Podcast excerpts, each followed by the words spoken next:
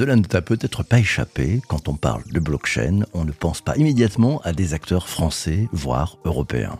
Et pourtant, et pourtant, nous avons bien quelques champions en France, comme par exemple Ledger, Mangrove, Ariani ou encore Morpho.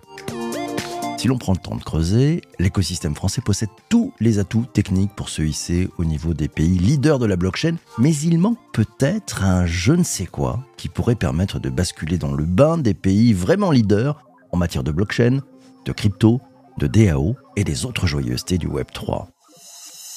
Pour en savoir plus et bien comprendre, deux invités pour ce nouvel épisode du podcast enregistré en public et en direct de Vivatech 2023 sur le stand de PwC.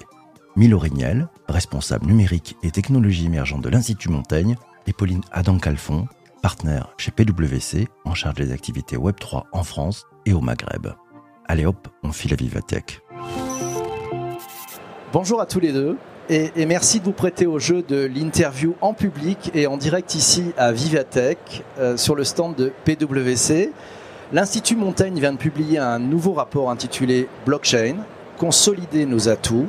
Milo, tu as piloté et coordonné ce rapport. Est-ce que tu peux nous en dire plus sur la démarche de l'Institut Montaigne? Qu'est-ce qui vous a donné l'idée de réaliser ce nouveau rapport et comment vous y prenez-vous? Merci et merci à PwC euh, pour l'événement. Pour répondre à, ta question, je vais d'abord faire une petite parenthèse sur ce qu'est l'Institut Montaigne et quelle est notre mission.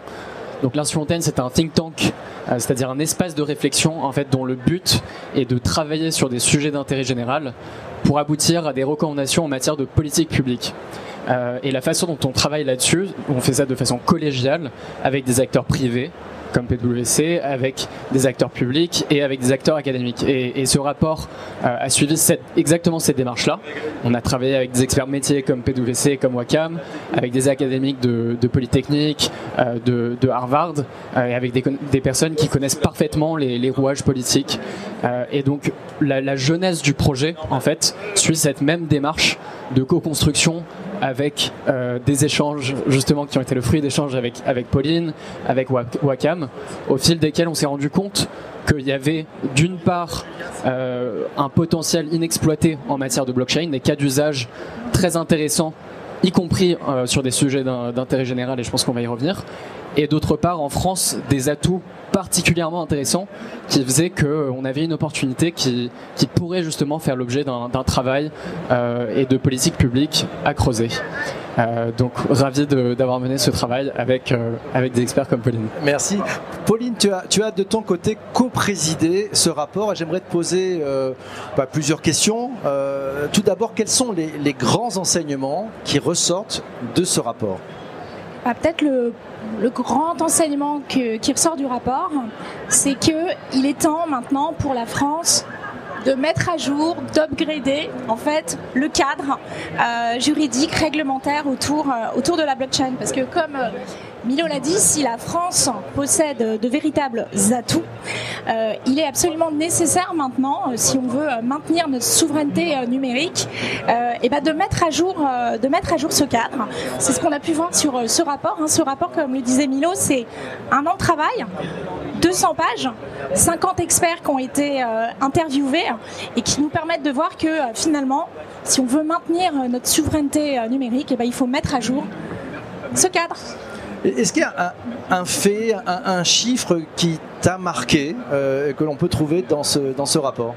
Il y a beaucoup de chiffres. Peut-être, euh, nous, ce qu'on aime bien euh, pour euh, mesurer finalement la, pénétration en fait dans un secteur d'un marché, c'est de regarder la capitalisation boursière. Si on regarde la capitalisation boursière du secteur des, des, des cryptoactifs, ben, le chiffre qu'on peut euh, mettre en avant, c'est un trillion d'euros. Un trillion d'euros, c'est la capitalisation euh, boursière des, actifs, euh, des actifs numériques en mars. Pour vous donner une, petite, idée, ça correspond à peu près au PIB de l'Arabie Saoudite ou des Pays-Bas ou la capitalisation boursière d'Amazon. Donc en fait, ça permet de voir que bah, les cas d'usage autour de la blockchain, c'est quelque chose aujourd'hui qui n'est pas juste incantatoire, c'est concret, c'est là, c'est réel. Euh, nous sommes ici à, Vivatech avec un public qui est venu nous retrouver nombreux. toi qui écoutes en, ce moment ce podcast qu'on vient d'enregistrer ici à Vivatech, Pauline, en quoi cette étude peut aider celles et ceux qui sont présents avec nous et ceux qui nous écoutent sur le podcast? Alors ça peut les aider parce que en fait ce rapport on l'a voulu comme une boîte à outils euh, une boîte à outils avec des recommandations euh, concrètes d'abord pour euh, les, les, services publics. On a huit recommandations fortes. Une boîte à outils avec des recommandations et des bonnes pratiques très concrètes aussi pour les entreprises. Mais ce qu'on a voulu faire avant, c'est de la pédagogie. Et en fait, ce qu'on a, ce qu'on fait, notre mission avec ce rapport, c'est de démystifier et de démythifier la blockchain. Alors je m'explique démystifier parce que c'est une matière euh, très complexe, c'est abscon. Il y a plein d'erreurs qui sont faites et qui sont dites autour de la blockchain. Et donc euh, notre mission, c'est vraiment de pouvoir euh, corriger et donc de démystifier. Et puis démythifier aussi parce que la blockchain, c'est quelque chose qui paraît complètement inaccessible. c'est une matière qui est finalement maîtrisée par très peu de monde. Et ce qu'on a voulu, c'est la rendre accessible à tous. Démystifier, démythifier pour pouvoir derrière euh, s'en emparer. Ouais, c'est ce qu'effectivement ce qu'on trouve dans le rapport. Euh, j'ai eu le plaisir de le lire un peu en avant-première et d'ailleurs je vous conseille et je mettrai les liens dans, dans les notes d'épisode du podcast pour que vous puissiez aller plus loin. Euh, en, matière de cas d'usage, parce que je pense que pour bien comprendre la blockchain, c'est aussi avoir des cas d'usage, parce que là on est dans le concret. Qu'est-ce que tu as repéré comme grand cas d'usage? Alors il y a quatre grands, euh, quatre grands cas d'usage en fait, euh, des cas d'usage autour euh, finalement de la, de la traçabilité parce que c'est un fantastique outil pour pouvoir finalement sécuriser l'ancrage, de données de façon infalsifiable et donc d'avoir vraiment une preuve de, de, la création de ces, données. Mais c'est aussi des cas d'usage autour des paiements, parce qu'on se rend compte qu'avec les blockchains, on a le moyen d'avoir des paiements finalement très rapides, n'importe où, très inclusifs, pas euh, complètement comme euh, le système, le système traditionnel. Puis il y a des cas d'usage aussi assez intéressants autour de l'identité numérique, que ce soit de personnes ou d'objets qui sont justement inscrits, registrés dans, la blockchain. Et puis peut-être pour terminer, des cas très intéressants autour de euh, la, finance décentralisée qui permet euh, d'automatiser euh, des opérations, notamment via le recours aux smart contracts, ces fameux contrats autonomes. Alors, autre question aussi, c'est pour donner peut-être plus de puissance à, ces usages, est-ce qu'il ne faudrait pas mettre en place peut-être une, coordination européenne, d'ailleurs peut-être plus que française, un peu comme on l'a fait avec le, le GSM à l'époque? Qu'est-ce que tu en penses? C'est exactement c'est exactement euh, ce qu'on recommande dans ce, rapport. J'ai envie de dire que euh, c'est très important et d'ailleurs la France a euh, été pionnière et on le voit hein, à l'origine d'ailleurs de textes, de textes européens.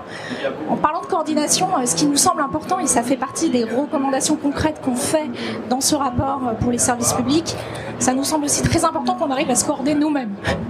Parce que ce qu'on voit, c'est que sur différents sujets, il y a clairement une difficulté pour l'écosystème par manque de coordination au niveau euh, des services publics. Je donnerai peut-être euh, trois exemples.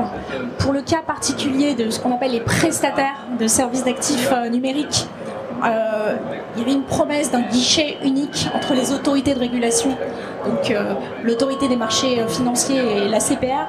En pratique, c'est un peu complexe et le guichet est perçu comme plutôt artificiel. On voit aussi, euh, deuxième, euh, deuxième illustration, que euh, quand les entreprises travaillent sur des cas d'usage qui traitent finalement de différentes matières, droit de la concurrence, droit des jeux, droit du commerce. Mais finalement, c'est très compliqué de faire le lien avec toutes ces réglementations et donc ils doivent interagir avec différents interlocuteurs. Puis peut-être un dernier point, c'est que si on regarde un petit peu ce qui se passe aux États-Unis, on se dit que s'inspirer de bonnes pratiques comme avoir aussi un coordinateur qui serait là pour faire de la formation auprès des différents ministères de façon à s'assurer qu'un cas d'usage est traité correctement, ça aiderait grandement l'écosystème. Alors, j'arrive avec ma question un peu poil à gratter. Euh, moi, j'ai un peu l'impression que la, blockchain, c'est une super réponse à, une question qu'on cherche encore. C'est-à-dire qu'en fait, on a, on a démarré avec la techno et puis bah, on est un peu à la course auprès des usages. Je vois pas mal de visages qui font oui, oui, oui autour de nous ici à Vivatech. Bon, ça existe de- depuis un, moment quand même, la blockchain. Ça se déploie euh, peu, peut-être hormis pour les, cryptos. Euh, je voudrais te, poser la question. C'est un problème d'implémentation, c'est un frein euh, parce qu'on n'a pas encore pris les habitudes, c'est un sujet de coût qui est, une bascule sur une techno qui n'apporte pas forcément plus que ce qui marche plutôt bien aujourd'hui. C'est un sujet balance coût-bénéfice. Qu'est-ce que tu en penses? Tu as raison, en fait, euh, c'est la réponse à une question qu'on se pose pas toujours et peut-être que euh, la bonne question qu'il faut qu'on se pose, euh, que ce soit au niveau individuel, au niveau de l'en- de l'entreprise au niveau même des services publics, c'est est-ce qu'on veut avoir une souveraineté numérique? Est-ce que pour nous, c'est important que les utilisateurs, quels qu'ils soient, encore une fois, hein, personnes physiques, morales, euh, soient détenteurs en fait de leur patrimoine numérique. Et si on répond à cette question oui, alors la blockchain c'est vraiment, euh, vraiment une, une bonne réponse.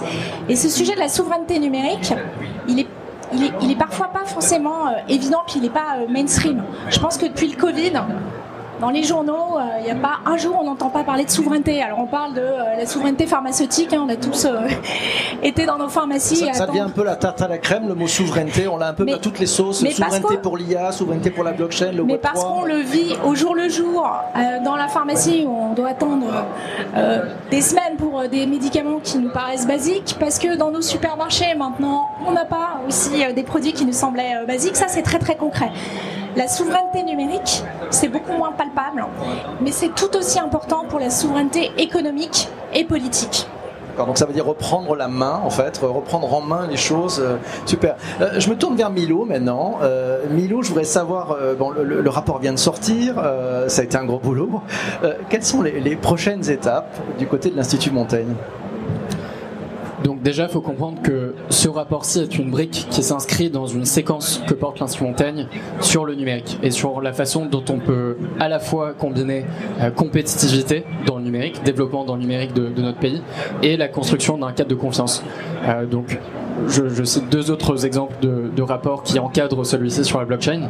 On en a publié un il y a quelques semaines sur euh, la façon dont la France peut se positionner comme leader de l'intelligence artificielle sûre et digne de confiance, euh, dans lequel il y a des- une opportunité stratégique et des enjeux en termes de risques qui sont énormes. Plusieurs d'entre vous ont sans doute lu euh, des, récentes tribunes dans les médias. Euh, donc là- là-dedans, on propose 10 recommandations pour faire en sorte que la France soit leader de l'IA sûre et de confiance. Et puis la semaine prochaine, on publiera un, un rapport sur la cybersécurité, le passage à l'échelle de la cybersécurité.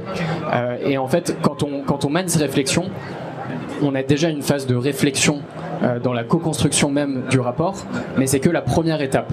Euh, donc là, on a publié le rapport il y a, quelques jours. Euh, la prochaine étape, c'est vraiment d'ouvrir le débat, de continuer à, prendre vos retours, de, mener la discussion, mener, euh, challenger les recommandations et les faire percoler dans le débat et puis très concrètement dans l'action publique. Alors j'adore j'adore ce terme de faire percoler. Moi, je voudrais vous poser une question à, tous les deux, parce que quand on publie un, un rapport, il y a ce qu'on livre, mais il y a un truc très intéressant, c'est chemin faisant. Vous avez appris quoi, Pauline Alors, ce que ce rapport euh, m'a appris, euh, c'est finalement euh, comment, quand on aligne la puissance en fait de l'action publique avec celle des entreprises, on peut faire bouger, faire bouger les lignes. On a été pionnier, hein, la France, et je pense que on peut tous reconnaître qu'on a été vraiment en avance. On a des atouts vraiment, vraiment considérables. Si on passe pas à la seconde maintenant, c'est le moment maintenant de passer à la seconde pour pouvoir finalement euh, faire en sorte que euh, toutes ces réussites, elles restent en France ou faites par des Français et pas par des Français à l'étranger ou des acteurs étrangers qui décideraient de venir en France. Donc c'est agir maintenant, prendre la main. Milo, ton côté De mon côté, je pense que ce qui, ce qui était intéressant, c'était ce que j'expliquais dans la phase de, dans la jeunesse du rapport. D'avoir plusieurs échanges avec différents membres privés et publics de, de l'Institut Montaigne et en fait de se rendre compte que dans plein de secteurs différents, il y a des personnes qui, croient à la France, qui croient au, potentiel de la France dans ce domaine-là. Et donc ce qui était très satisfaisant dans le processus de production du rapport, c'était de, d'amener ensemble tous ces points de vue. On a mené euh, différents, ateliers de travail sur différents cas d'usage avec des acteurs dans des secteurs qui, euh, euh, étaient extrêmement hétérogènes. Et donc ça, c'était à la fois surprenant et très gratifiant. Autre question, parce qu'on est ici en direct à Vivatech, pas mal de gens sont avec nous. Euh, première question, qu'est- qu'est-ce que pourraient faire, selon vous, les personnes qui sont avec nous pour, pour faire bouger la ligne? Tu aimerais que ce serait quoi le petit truc que chacun d'entre nous peut faire? Si on était un- une sorte de petit colibri, qu'est-ce qu'on pourrait faire? Pauline Alors déjà, c'est d'essayer de, enfin, de comprendre ce que c'est. Et je pense qu'on a, pour le coup, dans ce rapport, on a mis euh, beaucoup de temps pour simplifier les choses. Donc euh, ne pas avoir peur, ouvrir ce rapport, il est à tiroir, le lire et après justement voir euh, comment dans votre vie concrète cela peut s'appliquer. Milo? Oui, j'ai envie de dire lire, lire- lire le rapport. Comme le disait Pauline, euh, elle a très bien dit, il y, a, il y a toute une partie très pédagogique, mais qui va au-delà du, du 101 de la blockchain, euh, dont certains d'entre vous ont peut-être déjà suivi en ligne ou ailleurs. Euh, L'idée là avec ce rapport, c'était vraiment d'aller au, au niveau supérieur, de permettre aussi à des, des décideurs économiques de pouvoir effectuer des arbitrages euh, sur des sujets avec les, les éléments de compréhension technologique, mais aussi réglementaires. Donc vous trouverez tout ça de façon très simplifiée, compréhensible dans ce rapport pour vous permettre, vous, de vous faire une idée euh, sur, ces, sur ces sujets. Imaginons que je sois un, magicien, j'ai j'ai une baguette magique. Euh, vous aimeriez euh, appuyer sur quelle? Qu'est-ce que vous me demanderiez pour que ça puisse fonctionner? Et si on se retrouve dans un an ici même, qu'est-ce que vous aimeriez qui ait fonctionné? Pauline Moi, ce que je voudrais, en fait, ce, rapport, comme on le dit, s'adresse à différents publics. Moi, j'aimerais bien que dans un an, tous les députés, les sénateurs, euh, les membres des différents ministères, et en particulier euh, au plus haut niveau, puisqu'on a dit, hein, c'est un sujet euh, transverse, ben, finalement, étudié toutes les recommandations euh, qu'on a faites, et puis euh, en ait euh, mis en place certaines, peut-être pas toutes, mais au moins les principales et que on soit pas que dans le débat, mais qu'on soit vraiment dans l'action. Donc j'aimerais avoir ça dans un an. D'accord, ok, je vais essayer. On a appuyé sur la baguette magique. Milo, de ton côté De, mon côté, je pense que l'un des sujets clés, c'est vraiment euh, de faire se parler les acteurs de l'écosystème blockchain. Il y a un écosystème naissant en France euh, qui est très prometteur. Euh, et puis les, acteurs de l'écosystème industriel peut-être plus classique qui se posent des questions euh, et qui, qui, je pense, auraient beaucoup à apprendre euh, de discuter avec ces acteurs de, de l'écosystème. Euh, nous, on va essayer de le faire de notre côté à l'Institut Montaigne, de poursuivre ces discussions, de créer des, des espaces de réflexion avec ces différents acteurs-là. Euh, la recommandation qui, qui illustre ça est celle que citait euh, Pauline tout à l'heure, qui est d'avoir à l'échelle de, des pouvoirs publics un coordinateur national blockchain, c'est-à-dire une personne dont c'est le travail d'effectuer ce brassage des différents écosystèmes pour promouvoir euh, la France dans, dans l'espace. Génial. Immense merci à tous les deux. Merci à, tous les spectateurs de ce direct enregistré en public à Vivatech 2023. Merci aux équipes de PwC pour avoir permis cette rencontre et pour leur accueil sur leur stand. Merci aussi à toi d'avoir écouté cet épisode du podcast sur ta plateforme préférée de balado diffusion. On se retrouve très très vite pour un nouvel épisode. D'ici là, porte-toi bien et surtout, surtout, fais-toi plaisir.